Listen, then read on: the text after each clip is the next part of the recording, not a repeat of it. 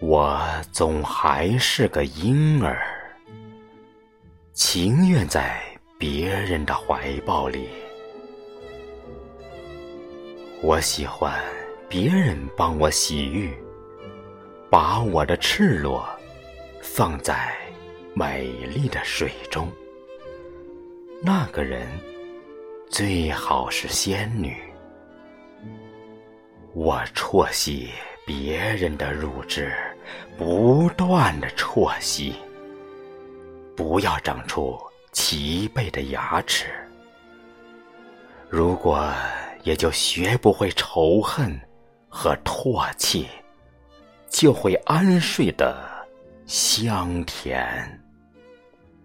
永远做一个婴儿，而毫无顾忌，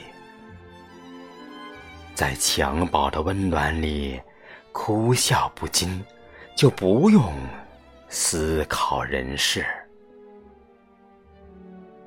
不用世故的眼光看世界的荒诞，也不用认得先驱和圣贤，更不用。向劳模学习，我就完全有理由身具着许多缺点。夜晚，让仙女的魔法变我为少妇，请我在花侧草旁与情郎饮酒，我好把醉意洒向天空。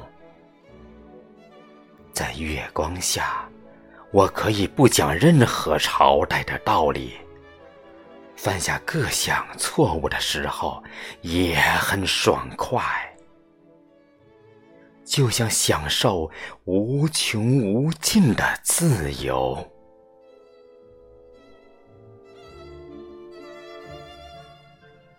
我还能够换做一名诗人。只对自己说自己想说的话，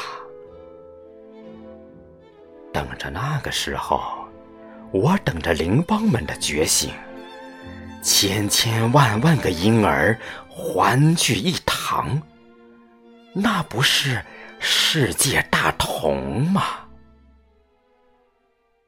那密密匝匝的哭笑，正是一种。自说字画